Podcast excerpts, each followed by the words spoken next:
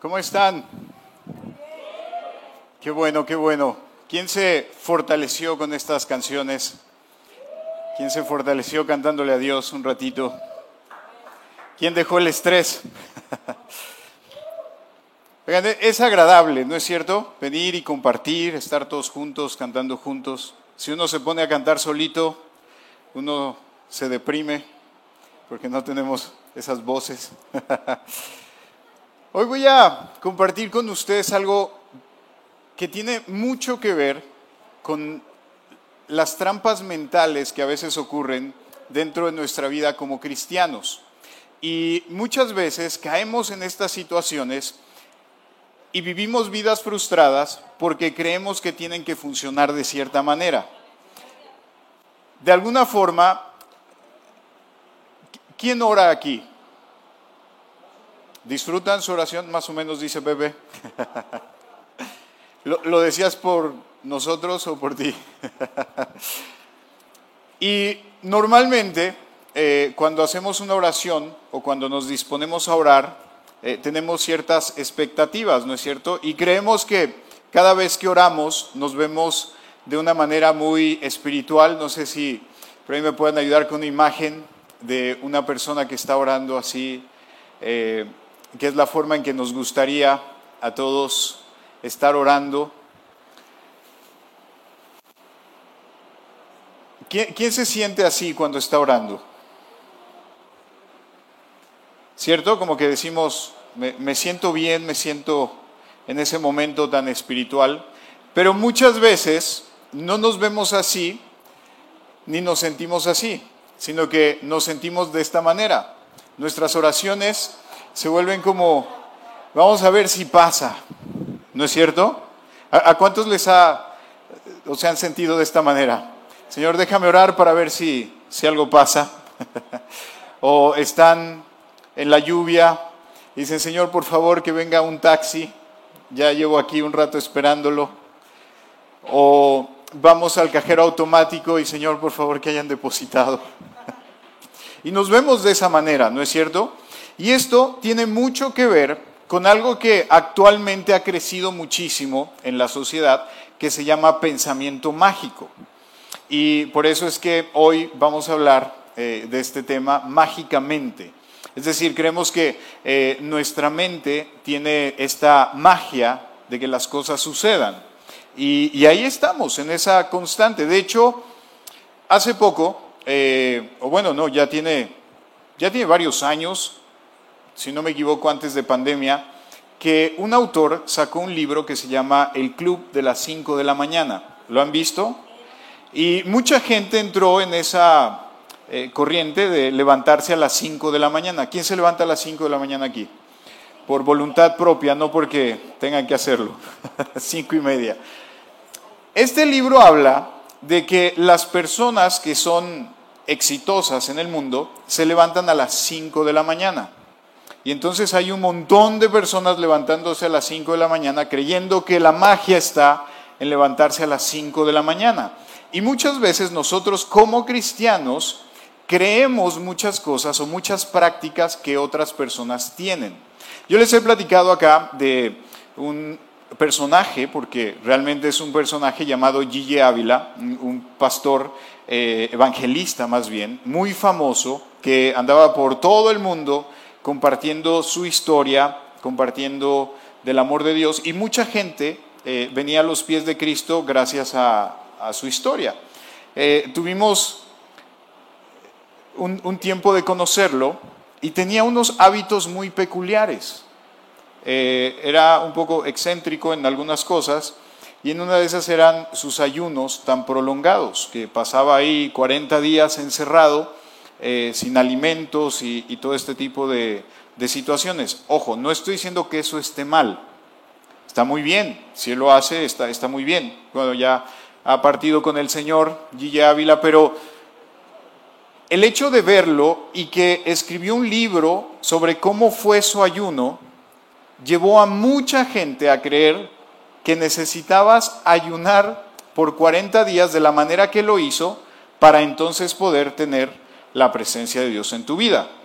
Y cuando vamos a una librería, bueno, los que ya están un poquito más actualizados y lo ven todo en Amazon y, buscan libros cristianos, encontramos muchos libros que nos dicen, mira, estos son los 10 pasos para tener una vida cristiana en victoria.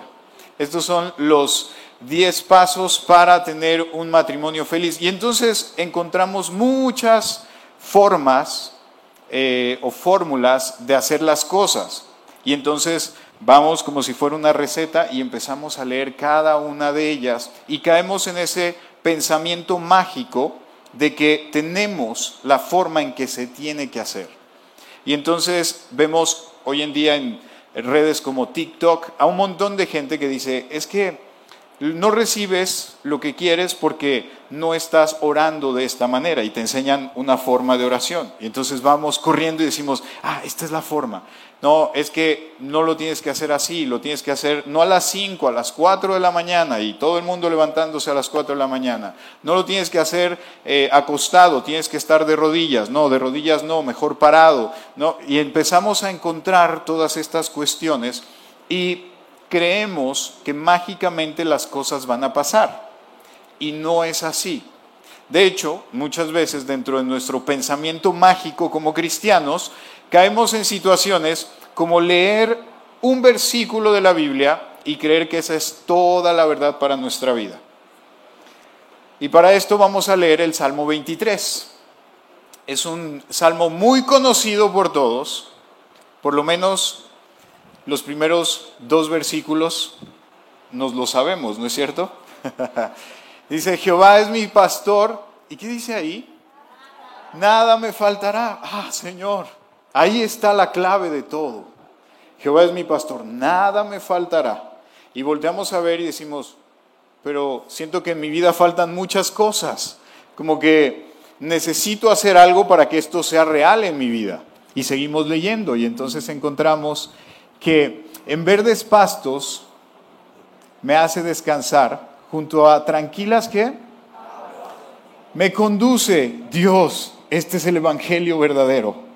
Aquí está todo lo que yo necesito para mi vida. Que no me falte nada y que me tengas en lugares cómodos. ¿No es cierto? Y en nuestra mente pasan cosas así. Y entonces lo imaginamos y decimos, oye, esto esto sí, sí me gusta. Esto sí lo quiero para mi vida, Señor.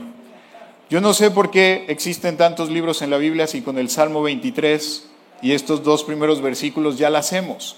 Sin embargo, ahí se queda nuestro pensamiento y estamos siempre imaginando que el cristianismo es, como dicen algunos, eh, miel sobre hojuelas. Todo es tan bonito. Es como los que se van a casar y dicen, voy a vivir feliz para siempre.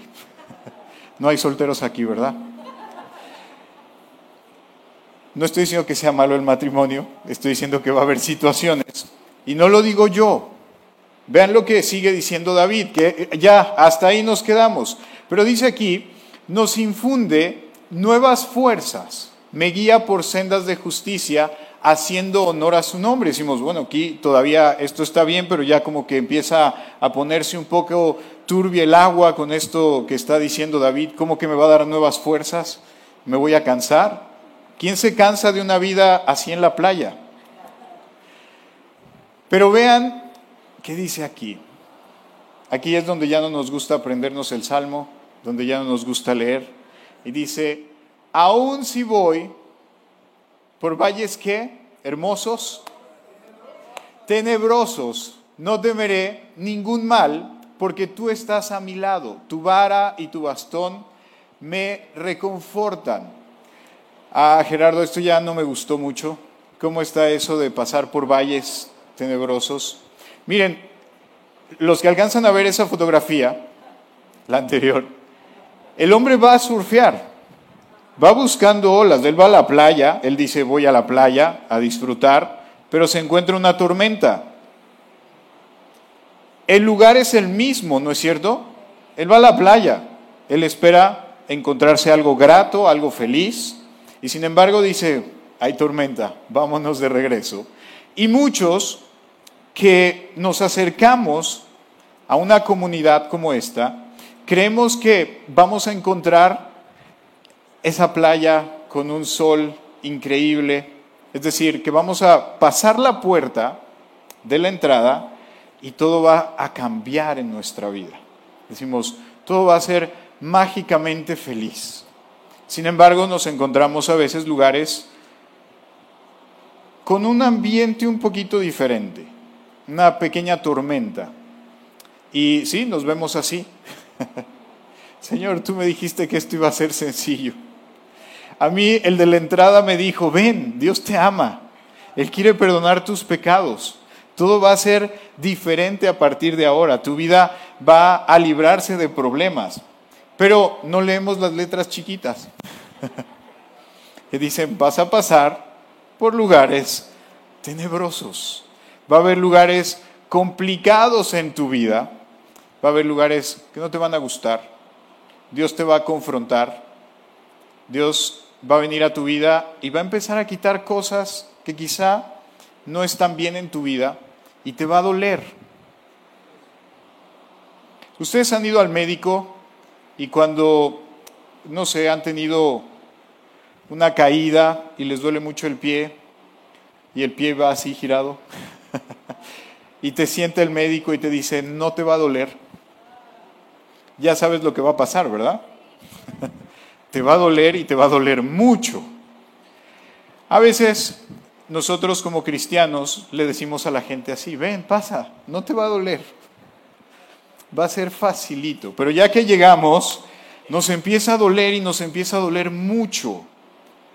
Pero es justamente por eso, porque traemos el pensamiento mágico de que creemos que el Evangelio es miel sobre hojuelas, que Dios va a hacer todo, que nosotros simplemente tenemos que no hacer nada y que vamos a disfrutar el viaje y que siempre va a haber sol y que siempre va a haber... Y no es así. Y entonces hemos creado una cultura de un pensamiento mágico cristiano, donde todo va a estar perfecto, donde no vamos a tener ningún problema en nuestra vida.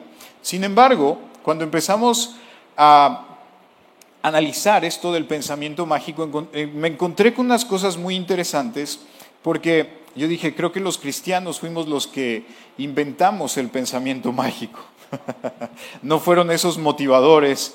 Eh, la vez pasada les platicaba acerca de este famoso libro que se llama El Secreto y que algunos dijeron que sí lo habían visto. Y yo sé que algunos otros fueron a investigarlo. Y este libro habla de que, eh, o esta autora habla de que tú pienses las cosas y el universo te va a responder con todas esas cosas que tú quieres. Eso es básicamente el pensamiento mágico. y miren lo que encontré aquí sobre el pensamiento mágico y se me hace muy interesante porque a veces nosotros estamos involucrados en esto. Dice, el pensamiento mágico se refiere a la creencia eh, en la existencia de una conexión casual entre eventos o acciones que en realidad no tienen ninguna relación. Es decir, yo me arrodillé y dije estas palabras a Dios y al otro día ya tenía trabajo. ¿Han escuchado eso alguna vez?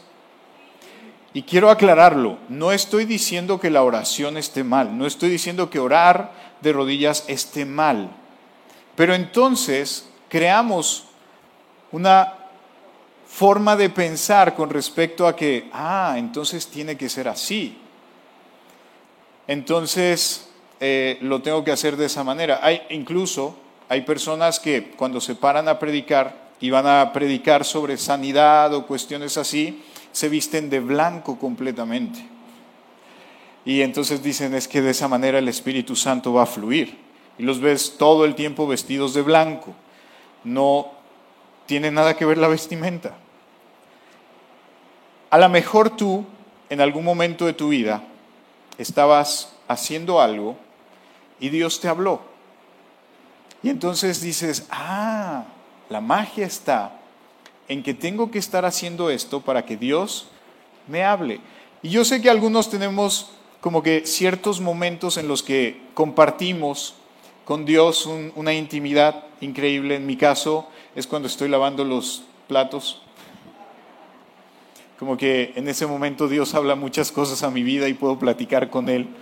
Eh, sobre todo porque como estoy lavando los platos, ya Él no me dice nada ni habla conmigo. Entonces me concentro más en platicar con Dios. Pero no es que lavar los platos, yo puedo venir y darles toda una teología de cómo lavar los platos para conectar con la voz de Dios, y, pero no es así. Eso es algo que pasa conmigo.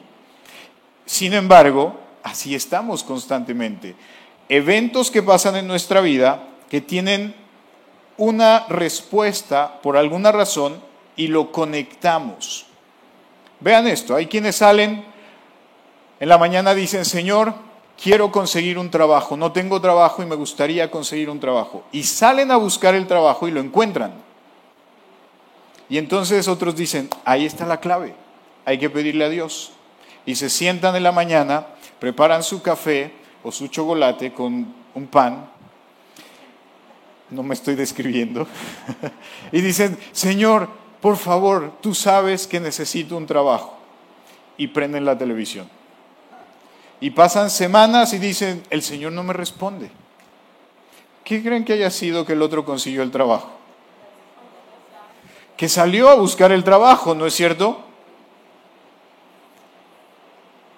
Ahora estaba viendo eh, que están usando mucho de, meme a un pastor que ora por una persona para que baje de peso. Y, y, mágicamente la persona baja de peso, aparentemente, que obviamente se nota que no pasó nada, pero él lo cree y todo el mundo se forma a que oren por ellos. Pero así vivimos con estas situaciones. Miren, se basa en la idea de que ciertos rituales, objetos o acciones pueden influir en el resultado de eventos o situaciones de manera sobrenatural. Una vez mi papá, cuando él no quería conocer de Dios nada, por alguna razón, en una de las Biblias que teníamos nosotros, él puso unas tijeras. Unas tijeras, o sea, no sé qué estaba haciendo y él puso unas tijeras. Y esa noche él, él cree que vio una sombra. O sea, vio un fantasma o no sé qué fue lo que él pensó. Y estaba muy espantado. Y él creía que había sido porque puso unas tijeras encima de la Biblia. Y le empezó a tener respeto a la Biblia. Ahora, si les cuento la otra parte de la historia, van a decir, no tiene nada que ver. Lo que pasa es que él bebía mucho. Entonces quizá no fueron las tijeras las que lo hicieron ver una sombra, ¿cierto? Pero entonces todo el mundo diría, no, las tijeras en la Biblia encima, no, eso es malo, sacrilegio, ¿no? Y caemos en estas situaciones. Hay personas que a veces nos ven aquí al frente y no tenemos una Biblia física y entonces dicen, no, ahí no están leyendo la Biblia, no usan la Biblia, porque no la tienen físicamente y hay que traer letra grande, ¿verdad? Esas enormes. Cuando no se trata de que traigas una Biblia todo el tiempo debajo del brazo o en tu bolsa, se trata de que la leas para que aprendas. Y hoy, gracias a Dios, y yo creo que los apóstoles hubieran querido, número uno, una Biblia. ¿No es cierto? Pero ellos la estaban. Y número dos, hubieran querido toda la tecnología que nosotros tenemos hoy a nuestro alcance y poder tener no una Biblia en el teléfono, poder tener todas las versiones que tú quieras en todos los idiomas y si no entendiste una palabra, buscarla en el diccionario, en tu teléfono. Qué bendición, ¿no es cierto? Ahora, esas páginas que tenemos en la Biblia son mágicas, tienen algo espiritual en... son hojas. El teléfono, porque le instalamos la app de la Biblia, se vuelve mágico. No, pero lamentablemente, y yo sé que suena absurdo, muchos creemos estas situaciones. Es que tiene que ser de esta manera. Es más, yo sé que algunos aquí tienen sus calzoncillos de la suerte. Dicen, eh, con estos voy a jugar fútbol porque son los de la suerte, son los que me hacen ganar. Y escuchamos gente así. Es que él, él tiene la bendición de Dios. porque mira cómo le va en su vida. Pero no es eso. Es que es una persona que ha leído la Biblia, ha aplicado principios bíblicos en su vida y tiene un resultado. ¿No es cierto? Estas personas que mágicamente con una oración quieren bajar de peso,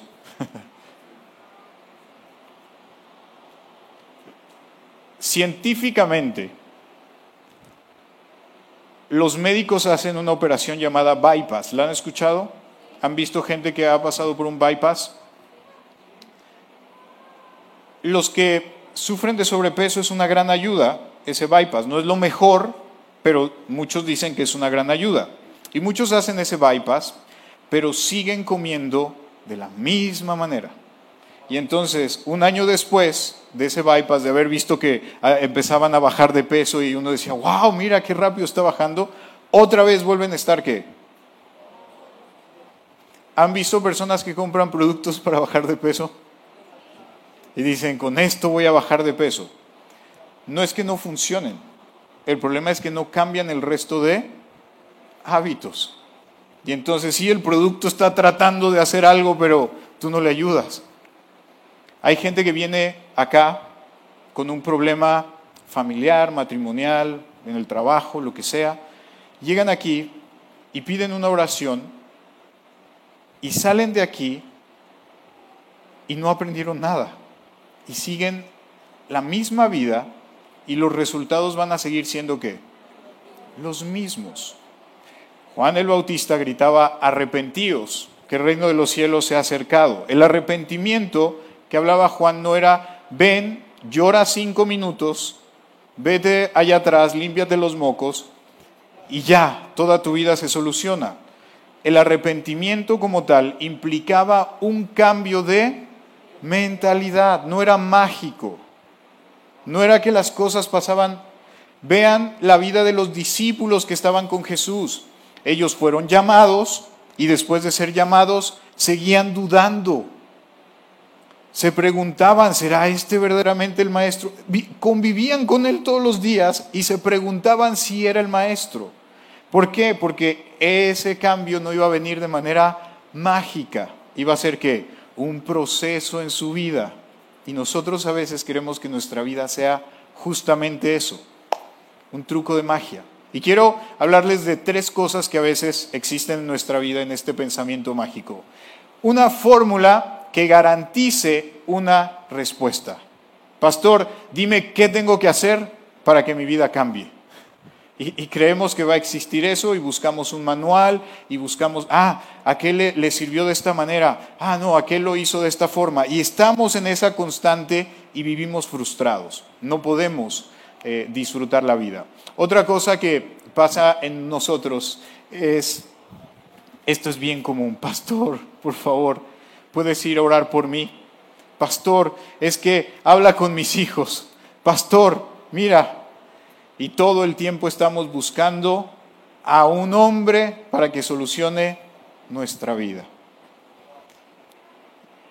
Los pastores no tienen magia en sus manos. Los pastores no tienen magia a la hora de pronunciar una oración. Ni siquiera cuando te ponen las manos. Porque hay gente que vive con ese pensamiento de que necesito que constantemente alguien ponga sus manos en mi cabeza, que me tire al piso, que me revuelque un poquito y entonces ya mi vida va a cambiar. Y salimos y seguimos siendo las mismas personas. ¿Saben? Yo conozco un montón de gente que está buscando en internet cuándo viene el pastor fulano de tal, que él sí ora y la gente se sana. Y allá van, y van con él, no pasó nada, buscan al otro, y buscan al otro, y se la pasan toda la vida buscando por todos lados algo como si fuera magia. Otra cosa que nos ocurre también es que utilizamos la Biblia como si fuera un horóscopo. Déjame ver qué es lo que Dios tiene hoy para mi vida. Y abrimos la Biblia y ponemos el dedo. Ah, Señor, no, esto está muy fuerte. Deja cambiarle y buscamos algo. Miren, el otro día, eh, haciendo esas búsquedas, me encontré con este texto que algunos van a decir, amén, hermano. Dice en Isaías 56, 12, lo pueden buscar. Es más, búsquenlo porque quiero que lean el, lo que hay antes de todo esto para que vean que no pueden jugar con la Biblia así. es peligroso. Dice, vengan, busquemos vino y qué? Con cerveza. y este calor, Dios mío, esta es palabra tuya. Gritan a una voz y mañana haremos lo mismo que hoy, pero mucho mejor. Oigan, esos cristianos estaban locos. Y a veces pasan cosas así por leer la Biblia de esa manera con un horóscopo. Oigan, no lo juzguen, él no está mal, ni en mal estado, él está haciendo ejercicio. Miren, es una posición de yoga, se llama el puente, hoy me estaba instruyendo Yamel, no sabía cómo se llamaba. Encuentren las diferencias, no hay diferencias, son los mismos.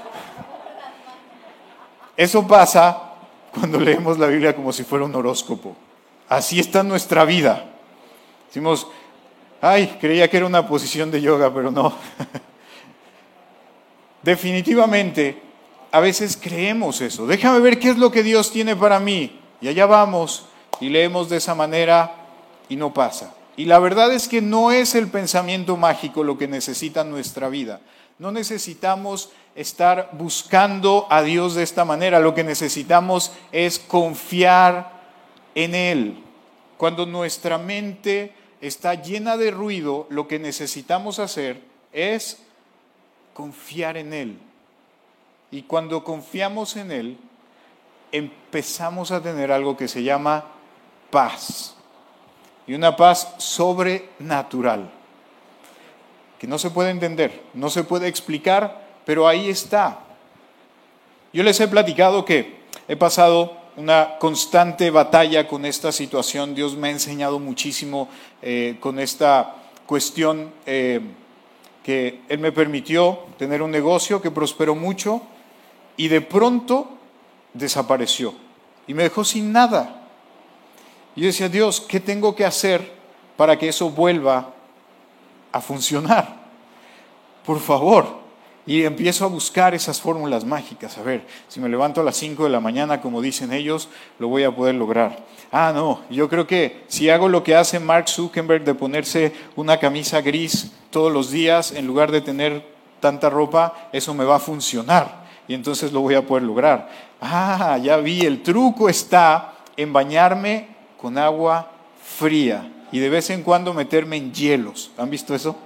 ¿Cómo se llama? No me acuerdo el nombre, pero y empieza todo el mundo a buscar esas situaciones de cómo puede ser. Pero la realidad es que esa gente no ha logrado crecer en sus negocios porque se levantan a las 5 de la mañana, sino qué hacen cuando se levantan a las 5 de la mañana. No es que se pongan la playera del mismo color todos los días, es que hacen todo el día. Si tú te has llegado a comparar la vida de otro cristiano dices, pero, pero él qué hace? No hace nada.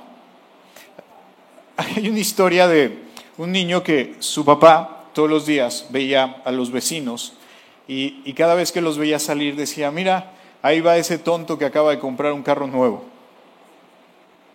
Y mira, ahí van esa familia de tontos que ya se van de vacaciones otra vez. Y mira esa familia de tontos.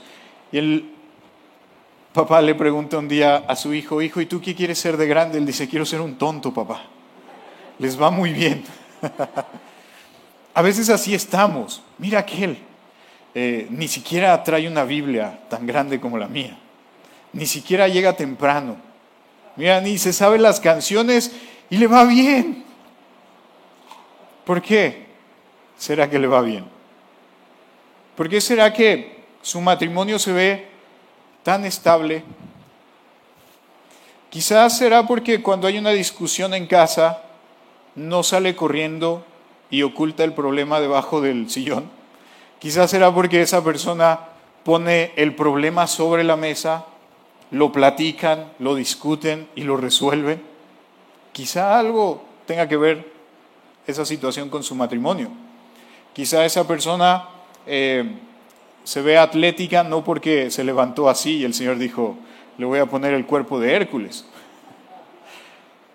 tenemos que cuidar cómo estamos viendo todo esto. Y yo aprendí en este proceso que les comentaba que no se trataba de encontrar esa fórmula mágica, mágica, perdón, sino se trataba de confiar en lo que Dios estaba haciendo en mi vida.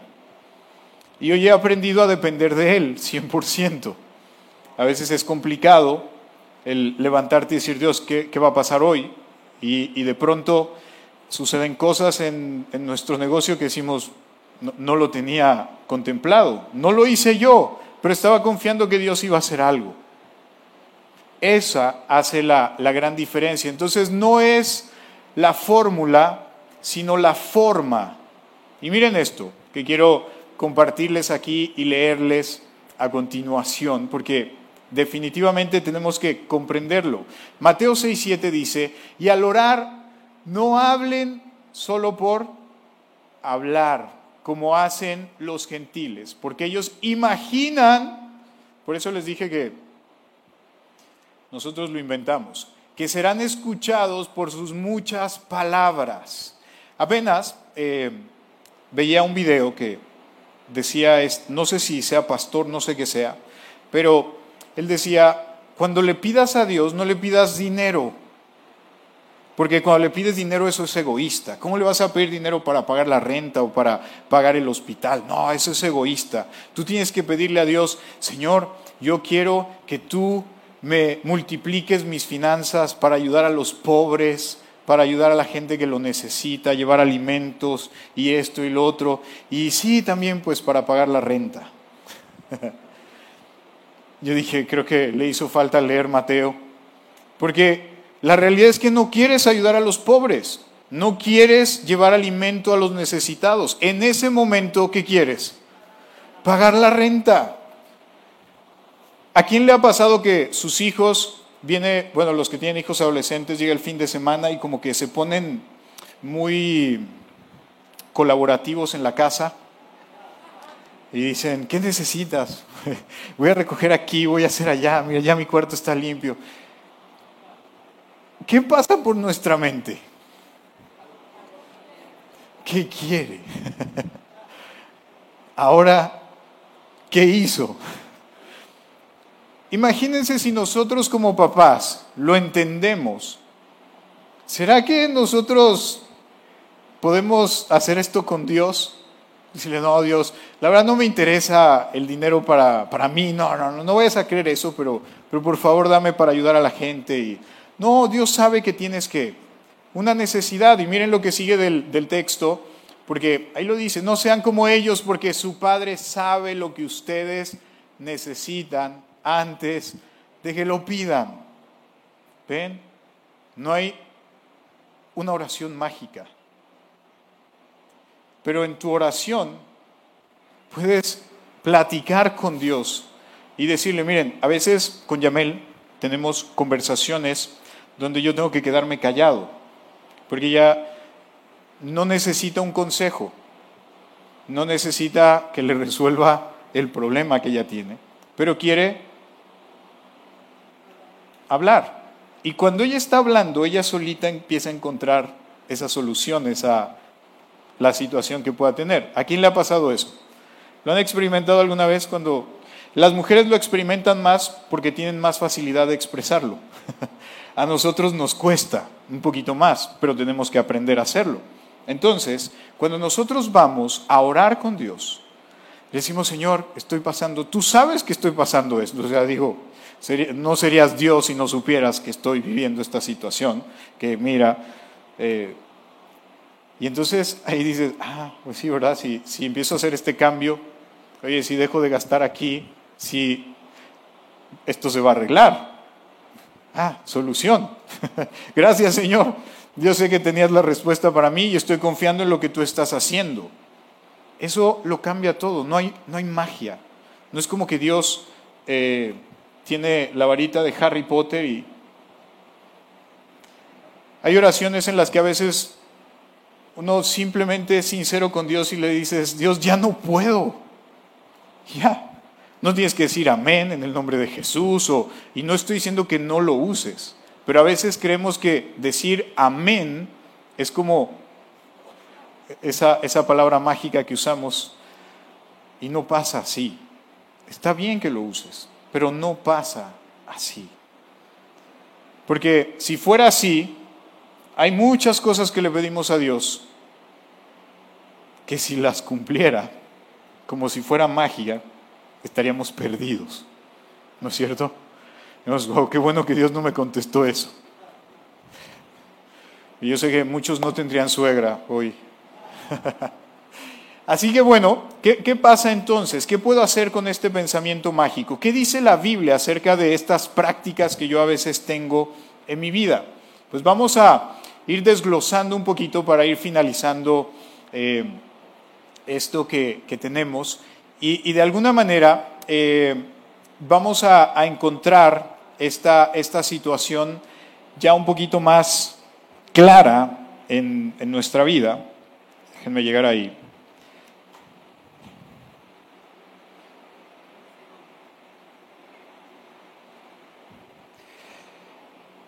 Entonces tenemos no es la fórmula lo que necesitamos. Dios puede trabajar contigo de una manera, puede trabajar con otra persona de otra manera y todo cambia. Es más, vean la Biblia. Jesús, ¿cuántos ciegos sanó? Fueron varios, ¿no es cierto? A unos simplemente les dio la vista, a otros hizo lodo, se los puso y sanaron, ¿no es cierto? A otros les puso lodo y los mandó a que se lavaran. Regresaron ahí, no veo, veo borroso, veo como árboles moviéndose ahí, no, no veo bien. Ah, pues ven y vete a lavar otra vez. Y entonces vio y hubo diferentes formas. Eso es terapéutico, son terapias que Jesús hacía de diferentes formas. A unos les tocaba una sesión, a otros les tocaba varias. Y es así como, como Dios actúa. ¿De qué sirve la forma en que Dios lo hizo en mi vida que yo la comparta con otros. Que los otros van a decir, quiero confiar en ese Dios. No porque lo va a hacer de la misma manera, sino porque Él confió en Dios y yo quiero confiar en Dios. Lo hizo con Él, lo puede hacer conmigo. Entonces, las cosas son diferentes, ¿no es cierto? No necesariamente va a pasar igual, porque si no, todo mundo estaríamos aquí, ya sé lo que tengo que hacer, ABC, funcionó, no funcionó, algo me falló. Esto es como las recetas de cocina. ¿Quién hace bacalao aquí? Y estoy seguro que aunque lleven la misma receta va a salir un bacalao diferente, ¿no es cierto? no es el hombre, se trata de Dios para los que les gusta estar buscando al pastor, y quiero aclarar esto, no es que no le puedas pedir al pastor, ora por mí. Saben, cuando alguien ora por ti, es ponerse de acuerdo. Es decir, me siento mal y me gustaría que estuvieras aquí a mi lado.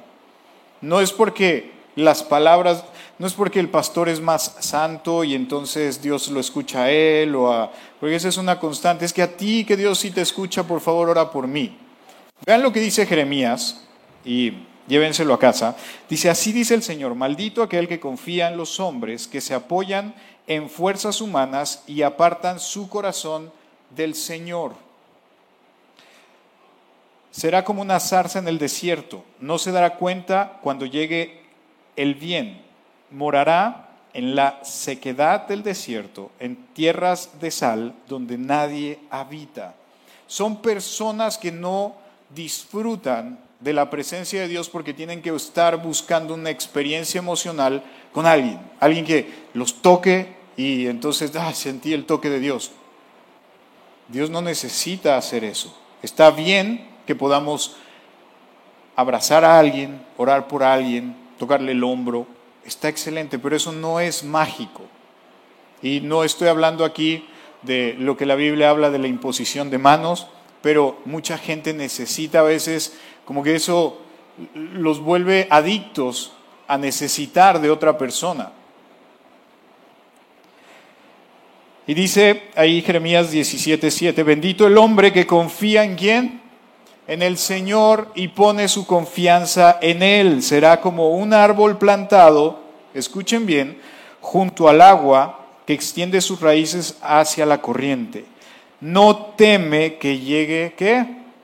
El calor. Cuando tú confías, ay, pastor, ven y siempre está a mi lado porque si no me siento que la vida se me va, no vas a estar confiado cuando llegue alguna situación a tu vida difícil y sus hojas están siempre verdes en época de sequía. No se angustia y nunca deja de dar fruto. Interesante, ¿no? Y no se trata de buscar un horóscopo en la Biblia. No es el dedo. Se trata de lo que quiere enseñarme. Segunda de Timoteo 3:16 dice, toda la escritura es inspirada por Dios y útil para qué? ¿Y qué más? No, ya, ya eso no me gusta, déjalo ahí. O sea que no busques un texto bíblico que te haga sentir bien todos los días. Ese es un pensamiento mágico. Ay, Señor, quiero, quiero, quiero motivarme con tu palabra. Dice que la palabra es para que podamos aprender, ¿no es cierto? Nos va a reprender, nos va a decir, hey, por ahí no es, espérate, vas por una ruta incorrecta y nos va a enseñar cuál es la ruta correcta. ¿Ven la diferencia entre querer solamente inspirarme y querer aprender? Señor, mis finanzas están mal. No vas a encontrar un texto que va a decir, hoy vas a encontrar dinero porque vas a comunidad. No, vas a encontrar cómo manejar tus finanzas. Eso es diferente. Señor, mi matrimonio está mal. Por arte de magia no te va a cambiar el mal genio o a tu mujer. Te va a enseñar cómo tratar con ese carácter que tú tienes. Esa es la gran diferencia. Señor, ya no aguanto a mis hijos. Ah, te va a enseñar qué fue lo que hiciste mal, dónde los mimaste demasiado para entonces empezar a, qué? a cambiar las cosas. ¿Se dan cuenta la diferencia entre un pensamiento mágico y confiar en Dios? Así que vamos a terminar el Salmo. ¿Qué les parece? Nos faltan dos versículos.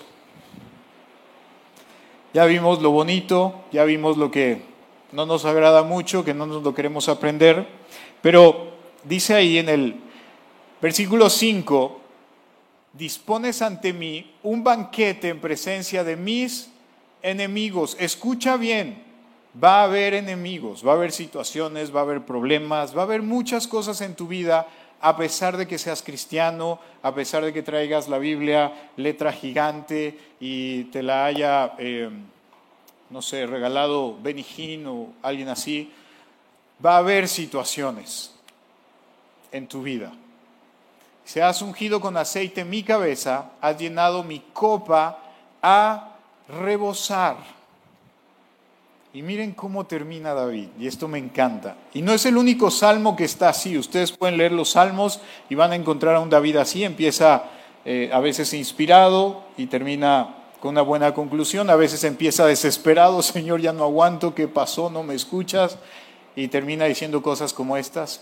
Seguro estoy de que la bondad y el amor me seguirán todos los días de mi vida y en la casa del Señor habitaré para siempre. Oigan, quiero preguntarles algo. Si habitamos en la casa del Señor, si estamos en su presencia, ¿nos hace falta algo?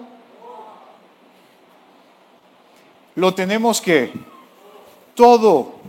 Ahora que hay ciertos caprichos que nos gustan, tener una casa más grande, quiero un auto, quiero comprarme eh, tal artefacto tecnológico, para no anunciar marcas, ese ya es otra cosa. Pero hoy podemos entender que estamos completos en Él. Y que si quieres encontrar algo mágico en la Biblia, quédate con esto. Su bondad y su amor te seguirán todos los días de tu vida. Si te va bien el trabajo, qué bueno. Su bondad y su amor están ahí. Si te despidieron, no te olvides de que su bondad y su amor están contigo. Si hoy estás en tu matrimonio viviendo la luna de miel, su bondad y su amor están contigo.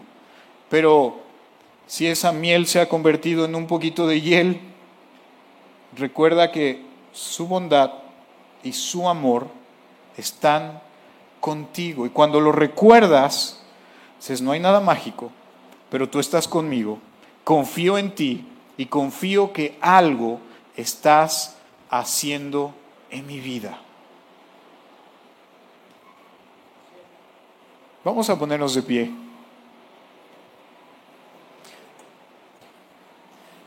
Checus, discúlpame que te haga mover un poquito, pero tenía Hebreos 11, 1, creo que lo pusiste y se me... Quiero que terminemos con eso. Y quitemos el pensamiento mágico de nuestra vida y confiemos en Él. La fe es confianza en Dios. ¿Quieres tener una fe más grande? Confía más en Dios. No hay magia en la, no hay como que Dios dice, a él le voy a dar más fe. Es confiar más en Dios. Cuando ¿quién de aquí conoció el mar ya de grande? Dos, tres personas. Cuando fueron la primera vez y vieron eso majestuoso, ¿verdad que es apabullante? Y uno dice, ok, me voy a meter, pero, pero con cuidado. No te metes como si fueras el supernadador y te avientas. Te metes como que, ok, las olas sí me mueven un poquito y vas que, poco a poco, teniendo confianza. Esa es la fe. Quienes se casaron conocieron lo bonito de la otra persona, pero llega el momento en que tienen que vivir juntos. Eso es fe porque no sabes todo lo que esa persona hace. Yo no sabía que podía hacer tantos ruidos tan extraños y al mismo tiempo. Por eso Hebreos dice, ahora bien la fe es tener confianza en lo que esperamos. Tú te casaste no esperando lo peor de la persona, te casaste esperando qué? Lo mejor. Es tener certeza de lo que no vemos. Confiar en Dios es justamente eso, quitar la magia, decir, ah, Señor, esto es así, yo, tú haz y yo. Y es decir, Señor, quiero confiar en lo que tú vas a hacer en esta etapa de mi vida.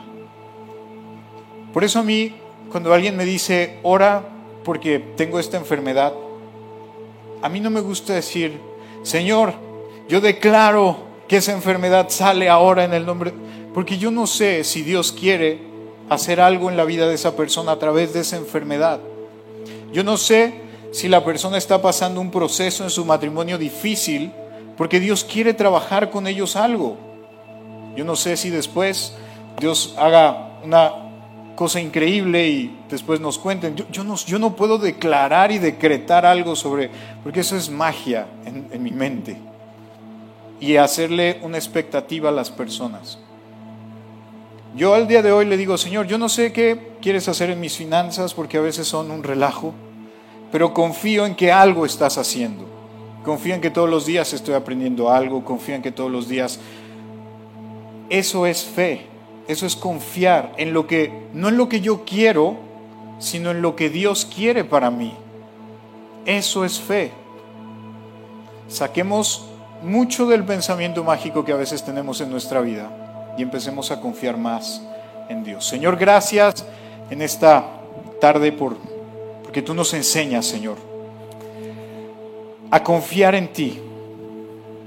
Dios, por razones en nuestra vida hemos aprendido a vivir de manera mágica nuestro cristianismo, de manera que quizá me he creado expectativas que me han creado una frustración o una ansiedad porque creo que tú no estás haciendo nada, porque creo que tú me has abandonado, porque creo que por más fórmulas que intento no está funcionando y mira, mi situación cada vez empeora, Señor, en lugar de mejorar. Por eso hoy te pido que saques de mi cabeza todo pensamiento mágico, Dios, y mejor me enseñes a confiar en ti. Dios, hoy pongo sobre la mesa mi situación, mi problema, esto que no me deja dormir, esto que me quita la paz. Tú lo conoces, yo sé que tú sabes todo de mi vida, pero mira, aquí está. Y ya no quiero, Señor, que sea mi voluntad hecha sobre esta situación. Hoy quiero aprender a confiar en ti y que seas tú, Señor, el que tome control sobre esta situación en mi vida y que lo que sea que tú vas a hacer, yo confío que es lo mejor para mi vida, Dios. Aunque quizá no me agrade mucho, pero confío que es lo mejor para mi vida. En el nombre de Jesús. Amén.